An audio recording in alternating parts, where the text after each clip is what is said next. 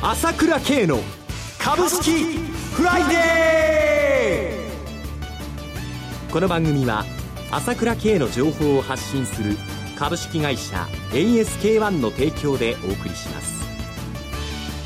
皆さんおはようございます浜田節子です朝倉慶の株式フライデー。今日も株式投資をする上で重要となる注目ポイントを取り上げてまいります。パーソナリティは、アセットマネジメント朝倉代表取締役、経済アナリストの朝倉圭さんです。朝倉さん、おはようございます。おはようございます。よろしくお願いいたします。よろしくお願いします。さて、第8回から市場は波乱のスタートとなっておりますが。そうですね。はい、これは大波乱ですね。はい。日経平均も4日連続安となっておりまして、4日間の下げ幅実に1266円と。本当ですよね。それだけでなくて、海外市場も大崩れになってますからね。そうですね。ニューヨークも今日も大幅続落となりました。そういうことですね。やっぱりこの中国、それからまあ、サウジはじめとした、まあ、新興国もそうなんですけれども、はい、去年からまあ、くすぶってた、まあ、不安ではあったんだけども、えー、一気に出てきましたね、年初からね。そうですね。えー、やっぱりここまで下げる、ここまで出るっていうことは、はい、やっぱりそれはそれでこの大きな背景にはあるということもあるでしょうね。はい。えー、えー、今日はですね、そのあたりリスク要因を、えー、一つずつ追って、朝倉さんに解説していただきたいと思います。よろしくお願いいたします。そうですね。それでは CM を挟んで朝倉さんに詳しく伺ってまいります。プロの株式情報が欲しいなら、朝倉慶。経済予測のプロ、朝倉慶の情報は、株式会社 ASK1 が配信中。ウェブサイトは、キーワード、ASK1 朝倉で検索。モーニングニュース、経済レポート、月刊 CD など、豊富な情報をご用意。まずは、無料メールマガジンのご登録を。株式会社 ASK1 は、証券取引、金銭、有価証券の予託、貸付行為は行っておりません。また、情報提供する金融商品のお取引では、相場変動などにより損失を生じる恐れがあります。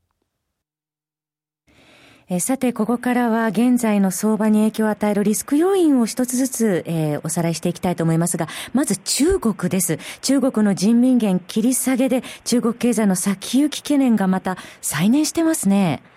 まあ、これ、サーキットブレーカー入れて、はい、入れて、まあ、あわずか4日でまた取り消しということなんですけれどもね、えー、まあ今日始まってどうなるか分かりませんけれども、はい、まあ、いずれにしても迷走してますよね。そうですね。もう当事者能力がないっていう感じになっちゃってますよね。はい。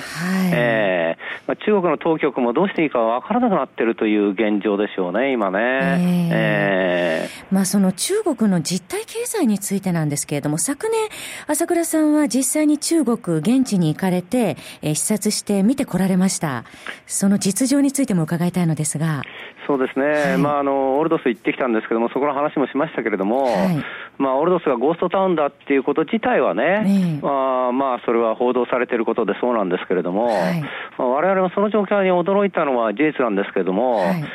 まあ、それ以上に驚くっていうことは、そのゴーストタウン状態なのに、まだマンションを作ってるってことでしょ、はい、それからそのゴーストタウン状態で人が誰もいないのに、連日ショーをやってるってことでしょ、えー、で、この間、12月の段階でオルドスの、その、まあ、企業ですけれどもね、はい、社債が払えないということで、まあ、いよいよやっぱり破綻が始まったのかなと思ってたんですけれども、はい、それがまあ12月の11日かな、はそういう報道だったんですけども、17日にだったら、やっぱり資金繰りができましたということで。えー、えー、それもクリアできたんですけれども、はいまあ、一時が万事ですね、うん、そういうふうに、まあ、なんていうんですかね、えー、そのそのまま限りということで、ずっとやってきてるというツケがやっぱり出始めてるという感じですね。そうすると、えー、朝倉さん、中国経済って今年もかなり厳しい局面を迎えると見てよろしいでしょうか？年初こういうふうになってきたっていうことは、はい、やはり今年中国の問題はですね、えーどまあ、この時点ではないと思いますけれども、大きな問題となっていくということなんですよね。はい、えー、で私は日本株の上昇トレンドは変わらないと見てるんですけれども、はい、しかしながらやっぱりですね、中国の株が下がる中で、やっぱりどうしても連動してしまうというのは、まだ現状はやむを得ないという感じですね。はいえー、アジア経済ですとか日本経済がやっぱり崩れるという話も広がっていて、そのあたりはやはり心理的な、えー、悪循環を作っているという状況でしょうかね。そういうところもあると思いますし、はい、現実に中国の方でこの現金化できないっていうので、まあ、日本はまあ ATM って言われてますけど、現金化できる、あ現金化できる市場だからというところですぐ売られちゃうと、はい、いうところはあるわけですよね。はい、えー、まあ、売られすぎというのはあるんですけれども、やっぱりこの、それから円高ですね、はい、えー、これでリスク回避ということで円高になるんで、特にその日本の輸出関連、えー、に対してのこの懸念っていうのがどうしても円高が出てしまうので、それがまあ売られてしまうという今の流れですよね。はい。うん、まあ国内でもやはり中国関連株ですとか、えー、それに関連する原油市況の、えー、影響を伴う資源株中心にやはり売られやすくなるでしょうかね。そうですね。はいまあ、去年直接的に8月、9月売られたっていうのは、はい、私は売り物なくなってますよって言ってるんだけれども、はい去年の段階で売り物がなくなっているということは実だと思います。はい、だけども、去年の段階で8月9月出たのはサウジアラビアの売りですよね。はい、で、今年もやっぱりこの年初でそういうふうにサウジの方で問題が起きてたから、やっぱりその連想っていうのがまた出てますよね。今の市場の中でね。はい、この辺のだからくすぶってたものがやっぱりちょっと年初いっぺんに出ちゃったなというのが今の形なんだけれども、はいまあ、売られすぎというところだと思いますね、今は。はい。うん、そのあたりも詳しく CM の後で伺っていきます。一旦 CM です。朝倉慶が発信する情報は、株式会社 ASK-1 にお任せ。毎朝7時にスマホで株式情報が聞けるモーニングニュース。月に2回のメール、朝倉経済レポート。そして月に一度の月間 CD では、朝倉慶が国内外の経済情勢、マーケットのトレンドを分析し、75分間とことん語ります。もちろん株式推奨銘柄情報も。キーワード ASK1 朝倉で検索を。株式会社 ASK1 は、証券取引、金銭、有価証券の予託、貸付行為は行っておりません。また、情報提供する金融商品のお取引では、相場変動などにより損失を生じる恐れがあります。えさて CM 前に中東リスクについてもお話しいただきましたけれども、原油も2003年12月以来の安値、ニューヨーク原油つけてきておりますね。そうですね。はい、リーマンショックの時の32ドル40セントを割れましたからね。はい、えー、まあこれも本当に、本来であればね、まあ、あれだけ緊張感が高まってるんですから、原油が暴騰してもおかしくないところですけれども、はい、もう全然そんなことはないですよね。そうですね、えー、その原油のリスク、あと一方ですね、アメリカについてなんですけれども、朝倉さん、アメリカ経済についてはどうご覧になってますか？そうなんですよね、まあ、こうやって不安心理でどんどんどんどん出てきちゃうんだけども、現実に日本が依存しているというのは、アメリカ経済が大きいですから、はい、そういう意味ではアメリカの方はほとんど崩れてませんよね。えー、自動車販売も良かったですよね。そう、これだって12月、過去最高でしょ、はい、えー、そういう意味ではアメリカ経済崩れてないし、日本だってね、そんなにね、おかしいということではないですよね。はい。えー、まあ、あの、今週見てましても、日本市場ではマザーズ、新興市場は底堅い展開も続いておりましたよね。そうですね。はい、ですから先ほど言ったように、やっぱりどうしても円高ということになるんで、はい、その、まあ、118円が、まあ、設定レートですから、はい、それからこうやって円高模様になってくると、今までの業績というのは下方修正という、まあ、可能性というのが 取り出されてきますので、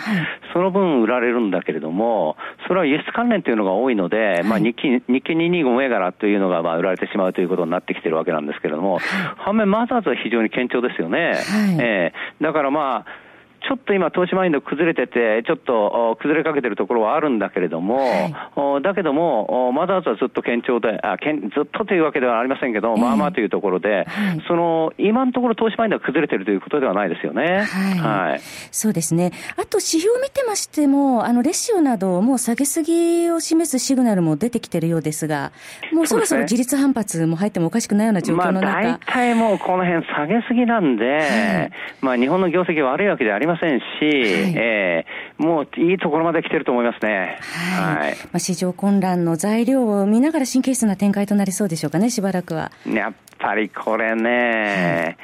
どうしてもここまで下げる、それから年初でこういうことが起こってる、まあ20年ぶりに起こってるっていうことですからね。えー、えー、から中国の方はですね、はい、私も一貫して言ってるんだけれども、良くなることはないと思いますね。はい、えー、1年はちょっと厳しくなりそうだ、そう、そういう意味では、そのこと自体の不安感っていうのはかなりありますので、はい、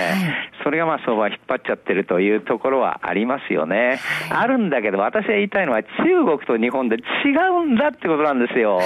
で、中国の場合は、もうその、株が売りたくても売れない。売れたら、売ったら、この、捕まっちゃうようなところですよ。はい、えー、だから余計売りたくてしょうがないんだけれども、日本はそれほど過熱してるわけじゃないわけですよ。はい、で、十分金は持ってるし、中国の企業は今、アメリカ、あの、いわゆるドル建ての借金があってこういうふうになってるんだけど、日本の企業は全然無借金で強いじゃないですか。はい、だからこういうふうにリスク回避ということで、どうしても円が買われちゃうというところがあるんですよ。それは日本に金が来てるという意味ではあるんですよね。だからその辺のバランスっていうのは、中国と一緒っていうんで、もう恐れちゃってわーってなってるんだけども、それはそれで違うと思うんだけど、瞬間はどうしてもここに出てしまうんですよ。だからこれが落ち着けば、また買い戻し買い戻しという流れになってくると思います。行き過ぎてることは事実であって、私は日本は強いんで、このままってことはないと思います。ただ、一応この流れに巻き込まれるっていうのはしょうがないから、相場の流れではあるんですよね。はい。うん、えさて、朝倉さん、えー、今月は新年最初の東京大手町で朝倉さんのセミナーがあるそうですよね。はい、そうですね。はい。まだ若干ですが、お席があるようなので、リスナーの皆さんに、えー、ここでお知らせします。来週1月16日土曜日午後1時30分スタート、17時まで朝倉圭さんの講演が聞けます。え場所は大手町ファーストスクエアカンファレンス東京駅から約徒歩4分の場所です。今年の経済の行方、え朝倉さんに直接お会いしてじっくりお話が聞けます。また質問コーナーもある貴重なセミナーです。参加費用はお一人様1万3000円税込みです。ぜひご検討ください。朝倉さん、講演の後、懇親会もありますよね？えー、そうなんですね。やっぱりね、夜はね、もう酒を飲みながらワイワイと行きたいですからね。まあ株の話なんかもしながら盛り上がってるんですよね。結構皆さん仲良くなって株仲間という感じで、えー、ますますという感じになってますよね。だからまあ私と直接まああ話せるので、まあ相談してもらったりね、いろいろそういう話もですね、できるんじゃないかなと思いますよね。はい。不透明感漂うですね、今年の新年の相場ですが、今後どうなるのか、朝倉さんに直接お話が伺えます。朝倉さんのセミナー、インターネットでアルファベットの ASK1、朝倉と検索していただければ、セミナーのご案内ございますので、ASK 朝倉と検索ください。はい。本当に皆さんとね、新年お会いできるのを楽しみにしてます。はい。そろそろ番組もお時間が迫ってまいりました。お話はアセットマネジメント朝倉代表取締役、経済アナリストの朝倉圭さんでした。私、朝倉圭が代表を務めます株式会社 ASK1 では、私がとことん調査して分析した経済情報や株式を紹介しています。ASK1 朝倉で検索し、ウェブサイトから無料メールマガジンを登録していただければ、様々な情報をお知らせします。日々の株式投資の有益な情報は ASK1 から受け取ってくださいね。